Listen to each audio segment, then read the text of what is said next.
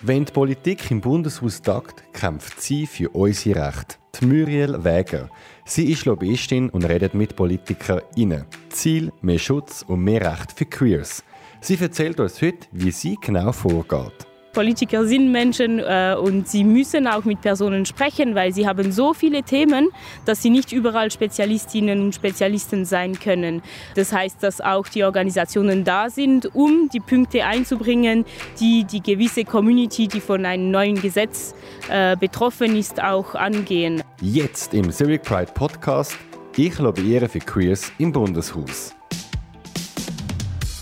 Das ist der Zurich Pride Podcast mit den spannendsten Menschen und den außergewöhnlichsten Geschichten. So bunt, so queer ist die Schweiz mit dem Alexander Wenger. Ich begrüße Muriel Wäger. Sie ist 25 und aufgewachsen in Luzern und in der Watt. Sie wohnt heute in Iverdon. Sie ist Co-Geschäftsführerin der Lesbo-Organisation LOS und arbeitet auch für Pink Cross als Geschäftsleiterin Romandie. Wir treffen uns hier voraus anstatt im Studio. Wir hocken hier in Zürich und zwar auf dem Platzspitz. Muriel, du bist Lobbyistin. Was macht eine Lobbyistin? Ja, eine Lobbyistin spricht vor allem mit vielen Personen und spricht gerne über viele Themen. Also mein Job ist wirklich, Sachen zu erklären äh, und da zu sein, um Fragen zu beantworten. Also ganz konkret, du hast ein Badge fürs Bundeshaus. Wie muss ich mir so einen Tag im Bundeshaus vorstellen? Wann gehst du dort hin? Mit welchem Ziel gehst du dort hin? Und was machst du dort genau? Ja, also so einen Tag gibt es einfach nicht, weil es nur in Sessionen äh, aufgeteilt ist. Also es sind immer drei Wochen Sessionen, ähm, viermal im Jahr. Das heißt, dass wenn es eine Session gibt, weiß man, äh, was für Objekte kommen, zum Beispiel die Ehe für alle. Und wenn die Ehe für alle ins Bundeshaus kommt, äh, im Nationalrat, was diese Woche eigentlich passieren sollte, aber jetzt nicht passiert ist, äh, dann werde ich verschiedene Personen anschreiben, werde ich probieren, sie zu treffen, um ihnen zu erklären, warum es jetzt so wichtig wichtig ist, äh, dass die Samenspende und ähm, die originäre Alterschaft auch dabei ist. Und dann, ja, dann treffe ich einmal alle, die einverstanden sind, mich zu treffen. Dann werden wir zusammen sprechen, werde ich Argumentarien weitergeben, äh, werde ich Fragen beantworten und versuchen, die Leute zu überzeugen, dass es Sinn macht. Jetzt, wir haben ja in der Schweiz 200 Nationalräte und Nationalrätinnen, 46 Ständeräte, Ständerätinnen. Wie wählst du jetzt genau aus, mit wem du gehst reden ja, ich glaube, dass bei den linken Personen und bei der GLP ähm, oft diese Fragen ein bisschen weniger ähm, schwierig sind. Ähm, das heißt, dass man sie nicht unbedingt alle treffen muss, damit es äh, auch gut kommt. Aber ich glaube, dass ähm, bei vielen anderen Parteien noch auch viele Fragen dastehen, weil es ein sehr neues Thema ist. Also es ist nicht, als ob die Homosexualität noch nie da war, aber es ist nur ein Thema seit 20, 30 Jahren. Und ähm, vorher war es noch nicht so ein sehr großes Thema, weil es auch so nicht illegal war, aber überwacht in der Schweiz. Und Trans-Identity äh, ist auch nicht etwas Neues, aber es ist erst sehr äh, neu aus dem Schrank gekommen, wenn ich das so sagen kann. Ähm, das heißt, dass es wirklich auch noch ganz viele Stellen gibt, wo die Menschen einfach nicht wissen, um was es genau gibt und nicht nachfragen trauen, weil alle wissen ja, was LGBTI ist und dann fragt man halt nicht nach. Aber man weiß dann halt nicht, was die verschiedenen Sachen ausmachen. Und es sind so spezifische Themen, dass in jedem spezifischen Thema äh, eigentlich ganz viele Fragen kommen, die man sonst als heterosexueller Cis-Mann vielleicht nicht so im Leben hat. Und diese Sachen muss man halt erklären. Was sind denn so typische Fragen aus der Politik? Ja, ich glaube zum Beispiel bei der Ehe äh, war es jetzt auch sehr unklar, dass es schon ganz viele äh, Kinder in Regenbogenfamilien gibt. Also es sind ja zwischen 6.000 und ähm, 30.000 Kinder in der Schweiz, die schon in solchen Familien leben und sie sind nicht geschützt wie alle anderen Personen in der Schweiz, weil sie nicht ab Geburt zwei Eltern haben können. Äh, und das ist einfach eine sehr große Sache, die die Politiker gar nicht wahrgenommen haben, bevor man über das richtig gesprochen hat. Wie weißt du genau, welche Politiker dafür oder dagegen sind? Gehst du einfach so nach der Partei im Sinne von SVP sicher dagegen? Äh, ich glaube, man muss nicht auf alle Klischees äh, schauen über die Parteien, aber mehr über die Person.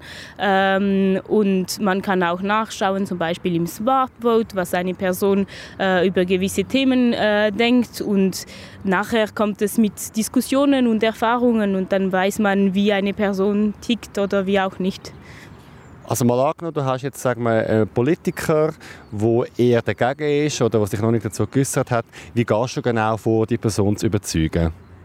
Ja, zuerst muss sie mich treffen wollen, aber ähm, das ist in der Schweiz normalerweise auch möglich. Man kann eine Person, die sehr davon überzeugt ist, nicht unbedingt überzeugen und das ist ja auch nicht das Ziel. Das Ziel ist wirklich auch einfach die Sachen darzustellen, wie sie sind, von einer Person von der betroffenen Community und zu sagen, ja, hör, wir haben diese Probleme, diese Probleme können so gelöst werden und jetzt ist die Wahl, wollen wir 10, 20 Jahre mehr warten, um sie zu lösen oder wollen wir heute eine ganze Lösung haben. Also das ist so ein bisschen die Situation bei der Ehe und ich meine, es geht wirklich darum, die Kinder zu schützen und das hören sie vielleicht nicht so in diesen Kreisen und für das bin ich da, um ihnen auch diese Seite zu zeigen. Wie reagieren die Leute auf dich? Ich hoffe gut. Nein, ich glaube schon, dass es meistens gut ist, weil solange man offen diskutiert und bereit ist, ähm, zuzuhören, mitzudiskutieren äh, und man selbst, also ich auch nicht überzeugt bin davon, dass ich jetzt alle umpolen kann, aber einfach Informationen weiterbringen kann, dann geht es eigentlich gut. Und ich meine, es sind Menschen, Politiker sind Menschen äh, und sie müssen auch mit Personen sprechen, weil sie haben so viele Themen, dass sie nicht überall Spezialistinnen und Spezialisten sein können. Ähm, das heißt, dass auch die Organisationen da sind, um die Punkte einzubringen, die die gewisse Community, die von einem neuen Gesetz äh, betroffen ist, auch angehen. Also man ist vielleicht ein Ökonomist und dann weiß man nicht, was alles bei der LGBT-Community so rumgeht. Und das ist auch normal und das soll auch so sein in einem Milizsystem. Wie gehst du genau vor punkto Argument? Also bist du jemand, der sehr emotional argumentiert oder machst du da reine Fakten und Statistiken oder passest du das auch jedes Mal an, je nach Politikerin oder Politiker? Ich glaube, das Wichtige ist, ehrlich zu bleiben, weil wenn, wenn man sich verstellt, dann kommt es auch nicht mehr natürlich rüber und das wollen wir ja auch nicht. Also klar hat es ein kleinerer emotionaler Faktor, der da ist, weil ich meine, es sind gewisse Rechte, die wir einfach nicht haben. Wir sind anders ähm, verurteilt, äh, traité behandelt, behandelt genau ähm, vom Gesetz her, also auch ähm, äh, vom Staat her eigentlich. Ähm, und das muss man auch zeigen und sagen. Ähm, aber ich glaube auch, dass es ganz viele faktische Sachen hat, die äh, für gewisse Rechte stimmen. Äh, und zuletzt sind diese Politiker auch betroffen von Diskriminierungen, vielleicht nicht dieselbe Art, äh, vielleicht nicht sie selbst, aber jemanden von der Familie. Und das heißt, dass man auch dort wieder ähm, mit Fakten, die sie direkt betreffen, argumentieren kann. Wie erlebst du die einzelnen Parteien punkto LGBTIQ? Ich muss sagen, dass ich manchmal ein bisschen frustriert bin, äh, weil es halt nicht immer so einfach ist, wie es sein sollte. Äh, ich glaube schon, dass die Politik noch ein also einen großen Rückstand hat für 2020 in der Schweiz. Ich meine, Spanien, ein sehr konservatives Land, hat vor 15 Jahren die für alle mit Samenspende, mit originärer Elternschaft eingeführt. Und dass jetzt noch Personen denken, dass man Schritt für Schritt vorwärts gehen muss, ist schon sehr, sehr frustrierend. Aber ich glaube auch, dass es sehr schnell ähm, jetzt sich verändert hat. Ich meine, mit einer CVP äh, wäre es von vor zehn Jahren nicht möglich gewesen, diese Diskussionen zu haben, die wir heute haben. Und das ist sehr erfreulich, dass Parteien sich auch verändern und verändern können. Ich würde nochmal gerne auf die Frage zurückkommen. Wie erlebst du mal die einzelnen Parteien? Ähm, sagen wir mal jetzt SP und äh, Grüne, GLP. Sind die einfach auf unserer Seite, sind die einfach zu überzeugen? Ich glaube, dass es überall Probleme hat. Ich bin davon überzeugt, dass jede Person homophob, sexistisch und all diese Sachen ist. Ich selbst auch, weil wir in einer gewissen Gesellschaft aufgewachsen sind und das heißt, dass wir alle äh, bei uns arbeiten müssen und das ist auch so bei politischen Parteien. Äh, eine SP ist nicht perfekt. Eine SP hat auch äh, gewisse homophobe Personen, äh, gewisse Vorurteile und das braucht Zeit äh, und das braucht auch äh, Weiterbildung. Und all diese Sachen müssen gemacht werden in allen Parteien, ob es jetzt linke oder rechte Parteien sind. Wie kommst du genau in das Bundeshaus? Kommt da jeder rein?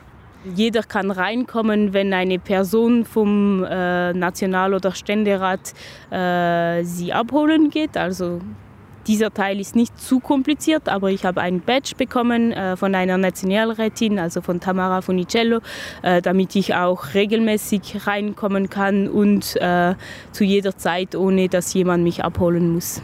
Was macht dir Spaß an der Arbeit und was frustriert dich? Ich glaube, mit Personen zu sprechen ist immer sehr schön und es gibt auch immer sehr schöne Überraschungen und es gibt Möglichkeiten, Personen zu überzeugen, eben mit Fakten, mit allem, was mit diesem Thema auch passiert. Ähm, aber es ist sehr, sehr frustrierend, wenn man an einem Thema sehr fest arbeitet, zum Beispiel die Hate Crime Motion, also für eine statistische Erfassung von Hate Crimes und das Thema dann abgelehnt wird, weil man denkt, dass es zu wenig wichtig ist oder dass die Kantone ihren Job machen müssen äh, und dass man einfach nicht gewisse Sachen auf Bundesebene regeln kann, ist für mich immer noch ja, sehr frustrierend. Was sind denn momentan die politischen Anliegen, die ihr in Bern dafür kämpft? Also TGNS, die Transorganisation, äh, kämpft sehr fest für die ähm, Geschlechtsanpassung äh, im Pass äh, und des Vornamens. Ähm, wir sind momentan bei der Ehe dran und waren äh, für die statistische Erfassung von Hate Crimes äh, dran, was leider abgelehnt wurde äh, im Ständerat. Aber es gibt noch sehr viele Kantone, die dort auch ähm, ihre Gesetze anpassen sind. Du hast gerade angetönt, TGNS, Pink Cross, die Lesbo-Organisation Los und TGNS, ihr habt zusammen ein Büro, ein das Queers Headquarter. Kannst du mir ein von eurem Alltag dort erzählen? Wie funktionieren die? Ich glaube, zuerst ist es wichtig zu sagen, dass es sehr schön ist, alle zusammenarbeiten zu können im selben Büro und dass es auch sehr viele Sachen vereinfacht, weil ich bin nicht eine Spezialistin von Trans-Themen und äh, möchte es auch nicht sein, weil ich äh, selbst nicht so fest betroffen bin davon. Und es wichtig ist, dass betroffene Personen auch darüber sprechen können. Das heißt, dass wenn ich Fragen über diese Themen habe, kann ich nur in nächst, ins nächste Büro gehen, die Türe durch und alle Fragen stellen, was super ist. Und dann können auch Professionelle direkt antworten und kann ich die Personen weiterleiten. Und das ist einfach genial und ist auch notwendig in so einer breiten Community. Wie muss ich mir deinen Arbeitsalltag vorstellen? Was machst du dort in dem Büro alles? Es gibt keinen Alltag. Also manchmal gehe ich ins Büro, aber es kommt ein bisschen auf die Sessionen drauf an, auf die Organisationen auch, weil ich mache in der Westschweiz auch sehr vieles mit den lokalen Organisationen. In jedem Kanton gibt es eins bis Kanton Genf 20 äh, Organisationen. Ähm, aber wenn ich ins Büro gehe, dann ähm, arbeite ich oft äh, mit Anna zusammen oder alleine im Büro und wir treffen uns einfach fürs Mittag und tauschen aus, wenn es gewisse Themen gibt, wo der Austausch nötig ist. Was haben die für Projekte aktuell? Uff, das, da gibt es sehr viele, leider irgendwie, weil ähm, ich meine, es gibt noch so viel zu tun politisch in der Schweiz. Ähm, also es gibt zum Beispiel eben keine Zahlen, ob es jetzt für Hate Crime ist, aber auch für Gesundheit. Ähm, also man weiß nicht, wie es den LGBT-Personen in der Schweiz geht. Man kann es nur von internationalen Studien anpassen, aber äh, man hat keine Übersicht über die Globalsituation in der Schweiz. Also dort gibt es sehr, sehr viel noch zu tun. Es gibt auch sehr viel zu tun in den Schulen, damit es äh, eine richtige Bildung bei diesen Themen geht, gibt und die nächsten Generationen dann auch äh, besser damit umgehen. Es gibt auch äh, im medizinischen Bereich noch sehr viel zu tun, äh, damit man eben die Geschlechtsanpassung ähm, besser machen kann, damit ähm, auch die Lesben besser bei Gynäkologen ähm, beraten werden und so weiter und so fort. Also ich glaube, wir werden nicht äh, ohne Arbeit dastehen vor 20 oder 30 Jahren. Du hast mir im Vorgespräch gesagt, dass du dich als pansexuell definierst, ähm, dass du dich für die Los einsetzt, das macht Sinn. Jetzt du bist auch noch Geschäftsführerin für Pink Cross, der Schulorganisation, und zwar für die Romandie. Was ist deine Motivation, dass du für die Schule dich einsetzt? Ja, ich glaube, dass viele Themen äh, ein bisschen dieselben sind äh, und dass es eine Person braucht, die für alle sich einsetzt. Und ich meine, wir brauchen alle gewisse Sachen, mehr Schutz, wir brauchen alle äh, ein gutes Leben und das kann man auch zusammen machen mit den Männern und den Frauen. Gibt es Unterschied von den Themen oder von der Arbeit jetzt zwischen Pink Cross und Los? Ja, klar. Äh, ich meine, jeder Buchstabe von LGBTI äh, kommt mit spezifischen Sachen. Ähm, bei den Lesben ähm, reagiert man nicht auf dieselbe Art. Zum Beispiel, wenn man Diskriminierungen erlebt. Äh, man weiß, dass bei den schwulen Personen und den Transmenschen die Suizidalität sehr hoch ist. Ähm, es ist aber oft so zum Beispiel, dass bei den Lesben man mehr zum Alkohol oder sonstigen Drogenkonsume geht. Und ähm, das heißt auch, dass man mit dem Problem ein bisschen anders umgehen muss, weil wir nicht alle auf dieselbe Art reagieren. Wie bist du zu dem Job gekommen? Ja, eigentlich ähm, wusste ich gar nicht so sehr, äh, was die Los und Pink Cross waren, äh, bevor ich zu diesem Jobangebot äh, gekommen bin. Aber es war ein Thema, das mich schon seit einer Weile sehr fest interessiert hat und es war auch in demselben Moment, wie, mein, wie ich mein Coming-out gemacht habe. Das heißt, es war etwas, das mich wirklich sehr, sehr fest interessiert hat und ich hatte dann das Glück, dass sie mich auch angestellt haben. Ich möchte gerne einen Zeitsprung machen, und zwar der, wo du 16 bist. Hast du mir im Vorgespräch gesagt, dass du in Deutschland politisiert worden und so hast du das Austauschsemester in einem Gimmitz Wiesbaden gemacht. Kannst du mir noch mal erzählen, was ist dort genau passiert? An diesem Zeitpunkt war die Abstimmung ähm, über die Minarettsinitiative. Also die SVP wollte ähm, die Minarette der Bau von Minaretten äh, in der Schweiz verbieten. Ähm, und als ich dort war und ich sagte den Leuten, dass ich Schweizerin bin, sagten mir sie alle, äh, ja, du bist dann rassistisch. Und das hat mich sehr fest schockiert. Ich war dort, ja, ich konnte noch nicht mal abstimmen und ähm, ich war schon so kategorisiert, weil ich von einem Land äh, kam, das die Minarett verboten hat. Ähm, das hat mich sehr fest betroffen und ich wollte mich dann auch irgendwie politisch einsetzen, um zu sagen, nein, ich bin nicht dieser Meinung. Ich denke, dass man mit mehr Toleranz miteinander umgehen sollte. Äh, und das habe ich dann zwei Jahre später, als ich nochmal in Deutschland war, ähm, auch gemacht, weil ich dann Zeit hatte. Man hat ja nur am Morgen Kurse und dann hatte ich den ganzen Nachmittag, um alle Parteiprogramme durchzulesen und zu schauen, welches mich auch interessiert. Du bist dann der JUSO beitreten. Warum? Ja, ich glaube einfach, dass es die Partei war, die mir am nächsten war äh, und die alle Themen abdeckte, die mir wichtig waren. Also ob es jetzt eben über LGBTI-Themen ging oder über ähm, Ausländer-Themen äh, ähm, oder auch ganz einfach über äh, die Unterschiede zwischen äh, den verschiedenen sozialen äh, Klassen kann ich das so sagen? Ja. Was hast du studiert? Was hast du für einen Abschluss? Äh, ich habe Mathematik studiert und Geschichte in Fribourg. Ähm, ich habe zuerst mit Chemie angefangen und Mathematik und habe dann nur noch mit den Mathe weitergemacht. Wir reden gerade noch ein bisschen weiter mit dir und ich möchte als nächstes wissen, wie deine Kindheit war und dein Coming Out. Und vor allem in deiner Familie hat sich zur großen Überraschung vor dir auch noch jemand geoutet. Wer das war, erfahren wir gerade. Und außerdem erklärst du uns dein queere Hobby. Du bist nämlich Drag King, Sponsor zu den Drag Queens. Doch zuerst zu unserem Themenaufruf. Du hast es schon immer gewusst, dass du anders bist. Doch du hast nicht geschafft, dich zu outen und hast geheiratet und sogar Kind bekommen. Nach jahrelangem Verstecken hast du es zwar trotzdem geschafft, zu dir zu stehen, doch du hast mit deinem Geheimnis und einem jahrelangen Lügen viele Menschen in deinem Umfeld verletzt. Wolltest du uns deine Geschichte erzählen? Melde dich jetzt. Thema demnächst. Spart die Reue. Ich hätte mich früher outen melde dich per Mail an podcast.zhpf.ch oder über unsere Social Media Kanäle über Instagram und Facebook heißen wir Zurich Pride. Muriel, ich würde gerne wissen, wie deine Geschichte ist. Wie bist du aufgewachsen? Ja, ich bin in einer kleinen Familie von vier Personen, also mit mir zusammen, äh, aufgewachsen. Zuerst in Luzern und dann äh, in der Romandie. Wie war euer Familienalltag? Welche Werte sind deinen Eltern wichtig? Mein Familienalltag war eher schön. Ähm, mein, meiner Familie waren äh, Solidarität und Ökologie sehr, sehr wichtig.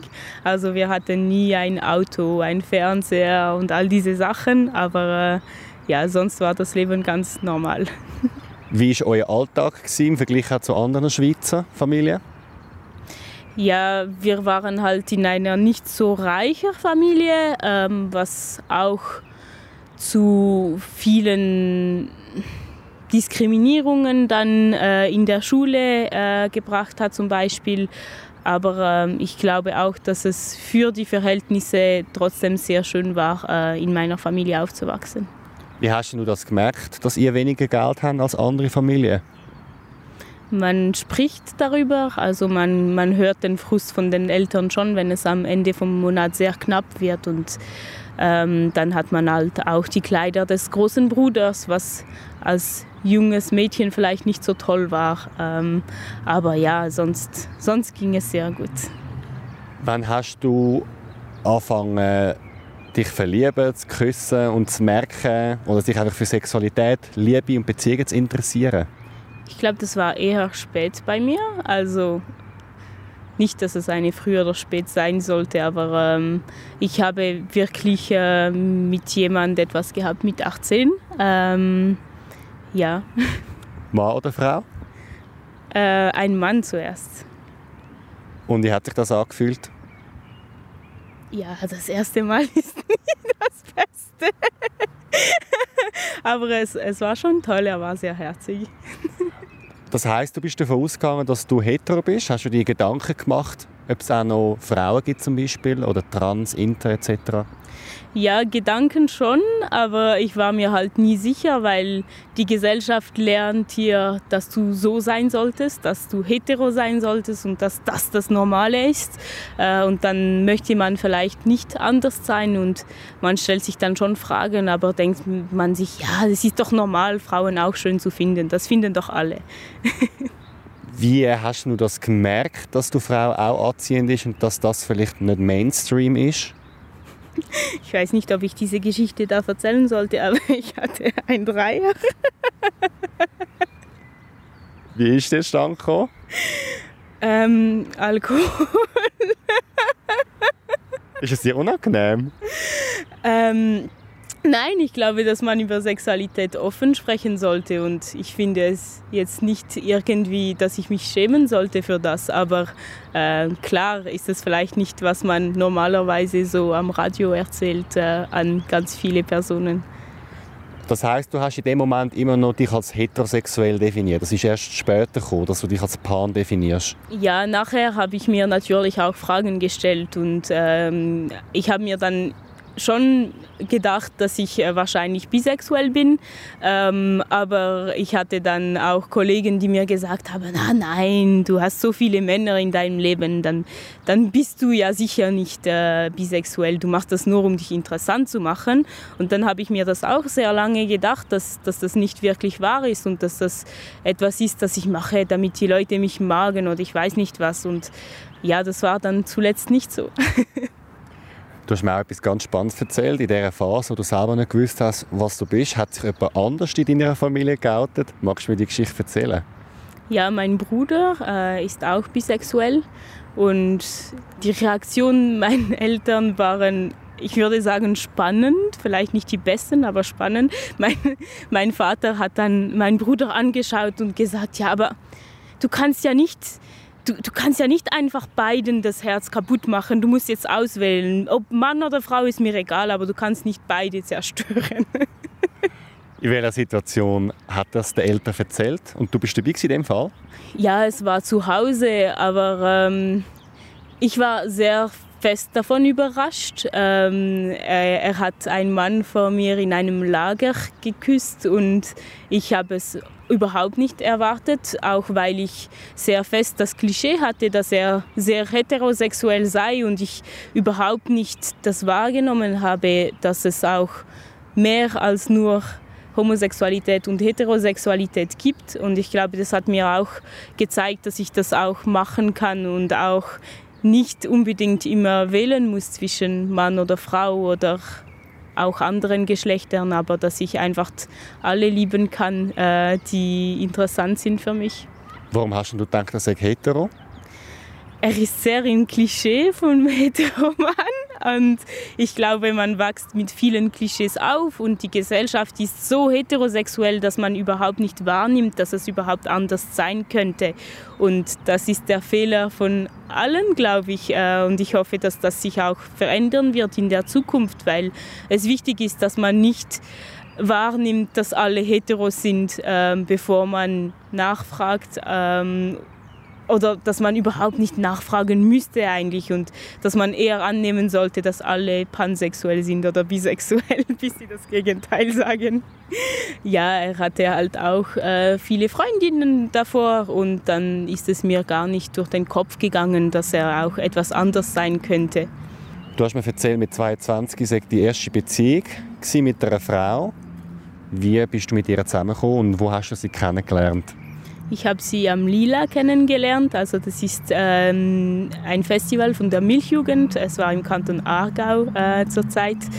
Ähm, es war am ganz, ganz letzten Abend des Festivals ähm, um irgend nach Mitternacht. Ähm, dann haben wir zusammen getanzt, haben wir uns geküsst und ja, dann sind wir zusammengekommen. Warum hat es dort geklappt? Also wieso hast du dort können zu dieser Seite stehen in dir, dass du auch auf Frauen stehst? Ich glaube, dass wenn man nicht in LGBTI-Ausgang geht, es sehr schwierig ist ähm, zu sehen, ob überhaupt andere Frauen auch ein Interesse haben, ähm, weil es vielleicht bei Frauen auch oft als normaler angesehen wird, dass man ein bisschen enger zusammentanzt und dann weiß man nie wirklich, ob diese Frau dann auch wirklich interessiert ist, was in einem LGBT-Festival ein bisschen einfacher ist. Äh, und dann ist es auch wirklich dazu gekommen, dass, dass wir ja, ein bisschen etwas mehr zusammen hatten. Wie war dein Coming-out bei deinen Eltern? Ja, bei meinen Eltern ging es sehr gut, weil äh, ja schon jemand vor mir war. Und bei mir hatten sie weniger Angst, dass ich die Herzen von allen kaputt machen werde. Aber dann äh, bei meiner Familie ein bisschen breiter ähm, war es nicht sehr schwierig, aber es gab dann schon so ein paar Kommentare und äh, eine Adaptationszeit. Was für Kommentare?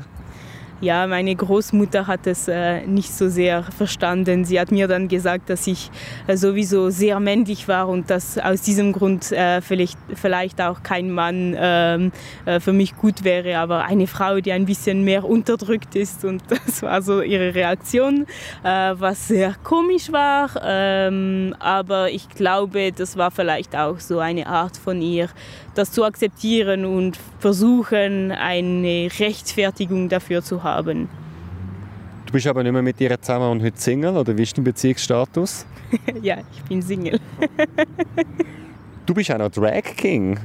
Was machst du genau? Wie heißt du? Was muss ich mir darunter vorstellen? Ja, ich heiße Elijah Culation. Ähm, für mich ist es mehr eine Art Spaß zu haben mit all diesen Gender-Stereotypen, äh, weil man schon sehr fest damit aufwächst und ich bin eher feminin, stehe auch dazu, ähm, bin sehr gerne sehr feminin, aber ich finde es auch sehr interessant zu sehen, wie sehr man sich anders verhält, wenn man in einer anderen Geschlechtsrolle ist. Und das merkt man halt schon, dass sobald man ein Make-up da hat, ein bisschen männliche Kleider, man sich plötzlich äh, ganz breit hält, äh, die Beine ein bisschen auseinander und äh, mit breiten Schritten äh, vorwärts geht. Und das ist irgendwie schon komisch, dass man sein Verhalten so fest verändert, nur weil man ein bisschen Make-up drauf hat. Was denkst du, woher kommt das, dass wir Menschen so sind? Ja, ich glaube, dass es sehr fest von der Erziehung äh, abhängt und es war nicht immer so. Ich denke auch, dass äh, Gender-Stereotypen sich äh, in gewissen Epochen, ähm, äh, also dass sie anders waren und es kommt sehr auf die Epoche drauf an, auf äh, die Erziehung und das kann sich ja auch noch verändern und ich hoffe auch, dass diese Gender-Stereotypen ein bisschen weniger krass sein werden in der Zukunft. Wo trittst du auf und wie oft trittst du auf? Ja, nicht so oft. Es ist mehr ein Hobby von Zeit zu Zeit. Ähm, aber wir sind ein paar Mal ähm, an Events aufgetreten, ob es jetzt bei der Milchjugend war oder sonst eine Party. Was denkst du, warum gibt es mehr Drag Queens anstatt Drag Kings? Ja, das habe ich auch nicht verstanden. Aus diesem Grund haben wir gesagt, jetzt müssen wir das auch ausprobieren und zeigen, dass es auch möglich ist in der anderen äh, Art ich glaube einfach, dass es nicht so bekannt ist und dass die Leute sich dann vielleicht auch weniger ähm, getrauen, es zu machen, weil man dann wieder ein bisschen isoliert ist. Aber ähm, ich glaube, dass es genauso viele gute Drag Kings gibt, wie es gute Drag Queens gibt. Wir zwei spielen jetzt gerade noch ein Spiel, wie das funktioniert und welche Fragen kommen, das verrate ich gerade. Zuerst wollte ich euch noch den Gast von nächster Woche vorstellen. Er ist bekannt als der Partymacher von Zürich, der Marco Uhlig. Mit dem Heaven und der Partyreihe Boyakasha bringt er Queers zum Tanzen. Was mich selber sehr erstaunt hat, dass du noch weiterhin als Pfleger schaffst, 10% in der Klinik. Warum machst du das? Gut, schon sehr oberflächlich die Welt des Nightlife. Und dass man da einfach wieder mal seinen alten Job ausführen kann und Leuten helfen kann. Und, und es ist einfach schön, mal bei anderen Menschen zu sein und andere Probleme zu hören. Seine Geschichte das nächste Mal. Thema «Mein unbekanntes Leben neben den Partys». Ab dem nächsten Sonntag, ab 12 Uhr auf Spotify, Apple und Google Podcasts. Abonniere uns jetzt auf deiner Podcast-App und folge uns auch auf Instagram und Facebook. Alle Informationen zu der Pride findest du auf zurichpridefestival.ch. Verantwortlich für die Folge Alexander Wenger und Produktion Kevin Burke. Muriel, wir spielen das Spiel. Es ist mein Lieblingsspiel. Ähm, ich stelle dir drei Fragen und jede von diesen Fragen ähm, fängt mit drei an und du musst mir jeweils drei Antworten dazu liefern. Du darfst die äh, Frage so beantworten, wie du willst und ähm, so spontan wie möglich. Die erste Frage wäre drei Sachen, die dir an der Community gefallen. Ich glaube, es ist eine wunderschöne Family, also dass, man, dass es wirklich eine Familie, die man auswählt ist.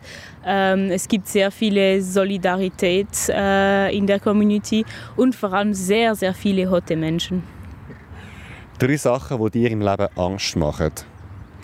Ähm, ich habe schon ein bisschen Angst vor der Zukunft. Ähm, ich glaube, dass es nicht so weitergehen kann und mit dem Klima, dem System, in dem wir leben, wird es einfach nicht weiterhin so gehen können und das macht mir schon sehr fest Angst.